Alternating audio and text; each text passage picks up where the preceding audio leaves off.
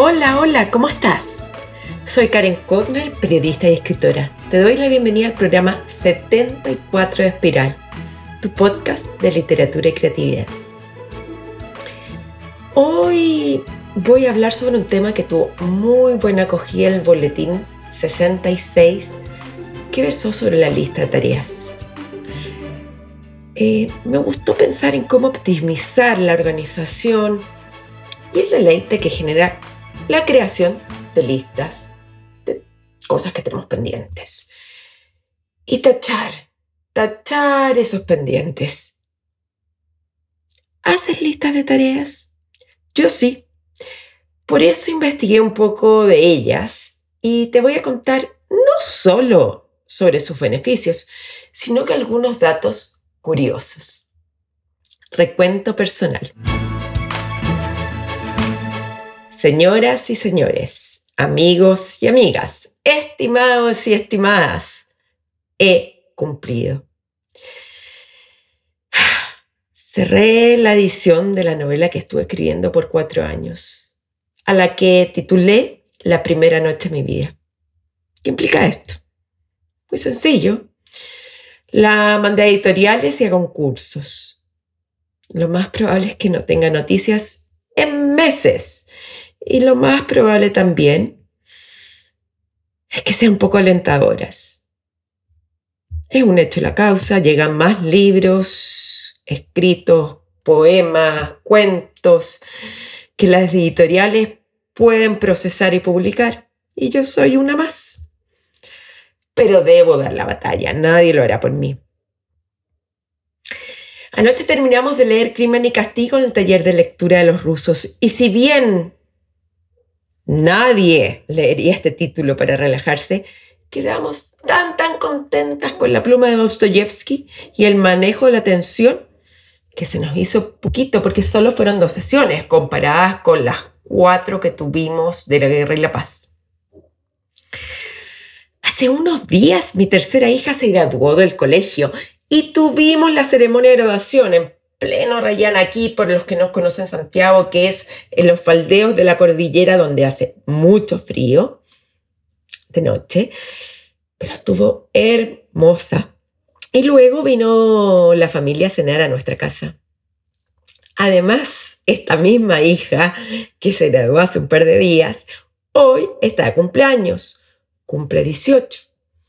Lo bueno es que me he pasado celebración en celebración. Igual he perdido el ritmo con la pandemia, pero al parecer lo estoy recuperando.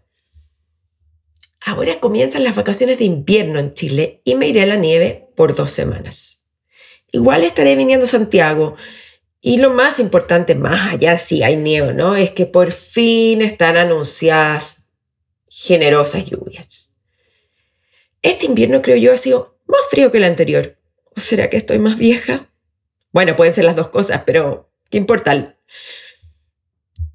Objetivamente me he tenido que abrigar más. Hablando de novedades, el próximo semestre estaré impartiendo otro ciclo de los rusos y un nuevo taller de lectura con la temática de padres e hijos. Si quieres saber más, te invito a suscribirte a mi boletín semanal en mi página web www.karenkotner.com. Y bueno, si me quieres ayudar, comparte con tus amigos este podcast. Ponle un me gusta donde sea que lo escuches. Me estarás ayudando mucho. Vamos con nuestro capítulo de hoy, el 74. ¿Cómo hacer buenas listas de tareas? Intento cumplir con mis metas y para eso ocupo el sistema de listas de tareas o como algunos lo llaman to-do list. Para mí no es un esfuerzo, pero para algunos puede ser igual de difícil que ir a correr o tan fácil como prepararse un café. Ojo, para mí un café es bien difícil porque yo no tomo café. Creo que en mi juventud no eran tan populares. Lo que sí tengo claro es que la mayoría de las personas ocupaban agendas obvio, de papel, porque no existía nada digital. Como gran evento, algunos en diciembre, otros en enero, incluso en marzo, compraban la suya. Para mí era una gran, gran decisión. Semana a la vista, tamaño cartera, un día por hoja, Ahí anotaba y cada año repetía lo mismo, o sea, hacía exactamente lo mismo porque volvía a anotar los cumpleaños, los contactos con su teléfono y dirección. También podía ser que tuviera como una mini agenda, una libretita especial para los contactos. He tratado de acordarme cómo era en el colegio. Creo que teníamos una agenda oficial, pero en la universidad, sin duda, tuve muchos, muchos modelos. Hoy mirándolo en retrospectiva, creo que nunca encontré una que fuera la perfecta. Si me preguntas, claro que he intentado cambiarme a la digital, pero no me ha resultado. Y lo mismo, viendo nuestro tema de lista de tareas, he intentado lo digital, como Evernote, por ejemplo, Notes y Trello, cuando trabajaba en el día a día en la Fundación Memoria Viva, y existen muchísimas que yo no conozco, pero es como Microsoft To-Do List o Google Keep y muchos más. Pero no es lo mío. Soy una mujer de papel. Cristian Torrealba, que auditor y suscriptor al Pulnetín además, me contó que los franceses ocupan un sistema que se llama, uy, qué susto pronunciar esto, Cahier de Texte. Perdonen los franceses si estoy pronunciando pésimo, es decir, una agenda. En su colegio, me contó, los alumnos fabricaban ellos mismos su agenda, recortando el cuaderno y haciendo las pestañitas. Busqué en Mr. Google la traducción del término al cual él me introdujo y en español sería un libro de texto, lo que vendría a ser un cuaderno con entradas diferenciadas, ya sea por mes o día. Bueno, pero mis tareas las anoto en la agenda y las clasifico de acuerdo al tema. Por ejemplo, pagar cuentas, las llamadas telefónicas, o sea, a quién tengo que llamar, horas al doctor, entrega el boletín, eh, preparar alguna cosa, por ejemplo, si mañana me voy de vacaciones, anoto todo, todo, todo en mis pendientes o cosas que se me van a olvidar. Ahora, si son más específicas, eh, anoto. Miércoles, llamar por cumpleaños a X. Pero, ¿qué pasa cuando piden algo por WhatsApp o correo electrónico, ¿dónde anoto? Se complica porque no siempre estoy con mi agenda o a veces no tengo ganas de ir a buscarla, mi casa es de dos pisos y tengo que bajar, etc. Bueno, ahí tengo que ser más rigurosa. Lo que hago es, antes de dormir, lo anoto en un post-it y lo dejo en el baño para no olvidarme. Pero muchas veces pospongo las tareas y por esa conducta existe una gran palabra, la procrastinación. Difícil palabra, pero bastante linda. Mira, descubrí a Lucía Jiménez Vida hace un tiempo. Ella es experta en productividad y hábitos. Es muy clara y asertiva. La procrastinación, dice Lucía, cito, es el acto de retrasar una tarea para hacer cualquier otro trabajo menos importante y menos urgente. Si recurrimos a la etimología, procrastinar viene del latín procrastinare, que significa dejar hasta mañana. Sin embargo, sigue diciendo Lucía, también procede el término griego acracia, hacer algo en contra de nuestro mejor juicio. Dicho de otro modo, y aquí lo digo yo con mis propias palabras, aplazamos tareas sabiendo que no es lo mejor para nosotros. Y Lucía dice, por eso debemos evitar la procrastinación.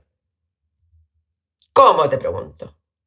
¿Qué ideas te podría dar? Bueno, tomando conciencia, conciencia de que se ocupo mejor mi tiempo, después tendré más tiempo libre o me divertiré más. Por eso, siguiendo lo que propone Lucía Jiménez, es importantísimo rankear los pendientes. Mira, si vas a la transcripción de este programa de espiral, vas a encontrar un link a un video donde Lucía explica mejor y te guía cómo hacerlo. Cambiemos de persona, cambiemos de, de consejos, cambiemos completamente porque ahora voy a hablar del gran, gran escritor Humberto Eco quien escribió el libro y nada más ni nada menos El vértigo de las listas. Él contó en una entrevista a Der Spiegel, que es un periódico alemán, eh, que las listas son el origen de la cultura. Y cito, es parte de la historia del arte y la literatura. ¿Para qué queremos la cultura? Para hacer más comprensible el infinito. También se quiere crear un orden, no siempre, pero a menudo. ¿Y cómo? En tantos seres humanos nos enfrentamos a lo infinito. ¿Cómo se puede intentar comprender lo incomprensible? A través de las listas, nos dice el tremendo Humberto Eco, a través de los catálogos, a través de las colecciones en los museos y a través de enciclopedias y diccionarios. Hay un cierto encanto en enumerar con cuántas mujeres se acostó Don Giovanni. Como veas, hay palabras que me cuesta pronunciar.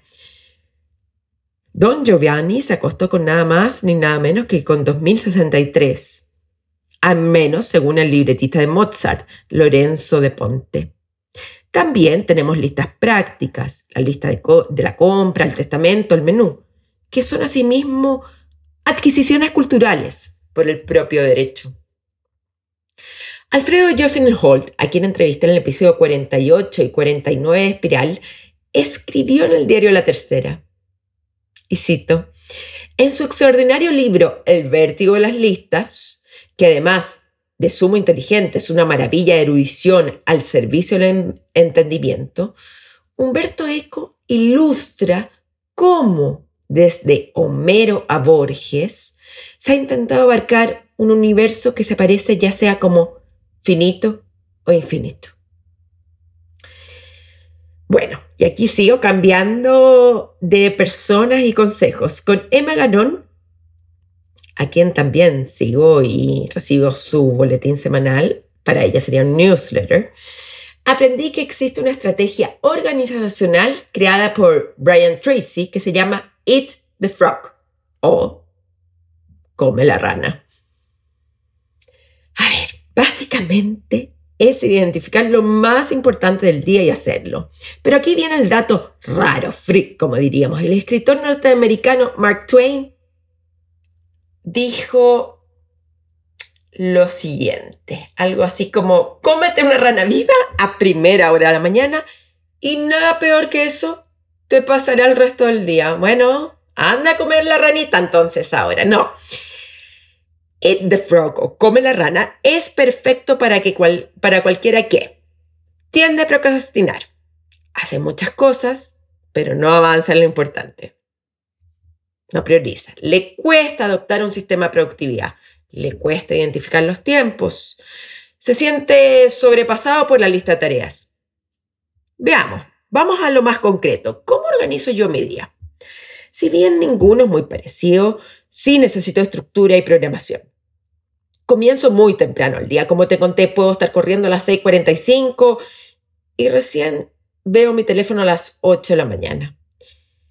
Luego de desayunar, obviamente ya duchada, puede hacer deporte, me dedico a las tareas mecánicas y no tan diversas, como por ejemplo, pagar las cuentas, enviar correos electrónicos, contestar los WhatsApp y luego dejo espacio para lo que disfruto. La mañana es para lo mío, es decir, la literatura y por ende escribo o edito. Si me tengo que concentrar, doy un aviso a mi familia. Estaré desconectada por X cantidad de horas, por ende, si necesitan decirme algo. A la antigua, señores, me llaman. Dejo el teléfono lejos y no reviso el WhatsApp, correo o redes sociales cuando estoy escribiendo. Intento, trato, ¿ah? Ojo. En los últimos meses he descubierto que las reuniones presenciales me quedan muy bien a primera hora de la mañana tomando desayuno. Tampoco tengo tantas reuniones, entonces para mí es más fácil. Las entrevistas del podcast intento que sean después de almuerzo y la preparación de los talleres literarios las alterno con la escritura.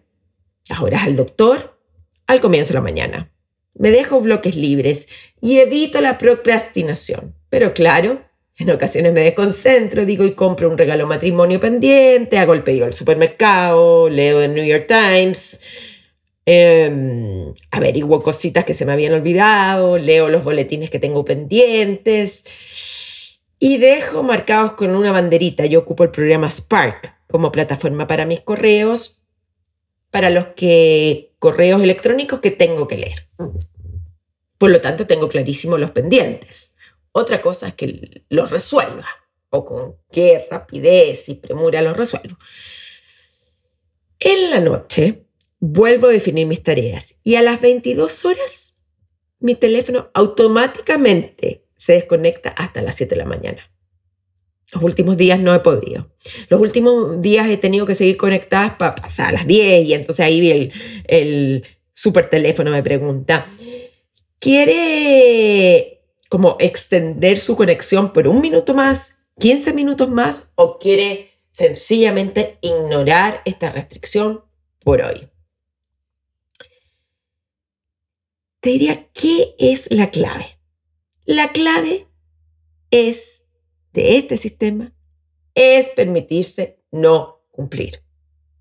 Es decir, como tal estaba contando, yo a veces veo el teléfono hasta mucho más tarde, las 10, a veces no escribo, no leo, pero bueno, hay que aceptar con gusto que uno falla, que el sistema falla, que uno falla. Y es bueno procrastinar, extender el uso de la pantalla, ir a tomar un café con amigas, darte gustos sencillos o elaborados, cada uno sabrá. Porque de acuerdo a lo que escribió y aquí tengo otro nombre que me va a costar pronunciarlo, Vasundara Sony. A ella la recomiendo porque tiene muy buenos artículos sobre la calidad de vida. Ella escribió en la revista Harvard Business School que el mero hecho de tener pendientes y marcarlos como listos genera una sensación de bienestar y nos aleja del miedo de no cumplir.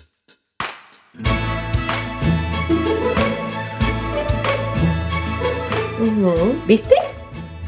Ojalá hayas aprendido, te aseguro que aprendiste que comer la rana a primera hora de la mañana es mejor y que existen muchas formas de hacer listas de tareas, para que sirven y permitirte fallar.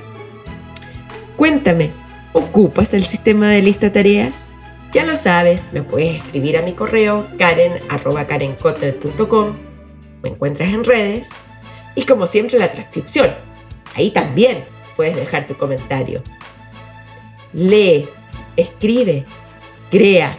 ¡Chao!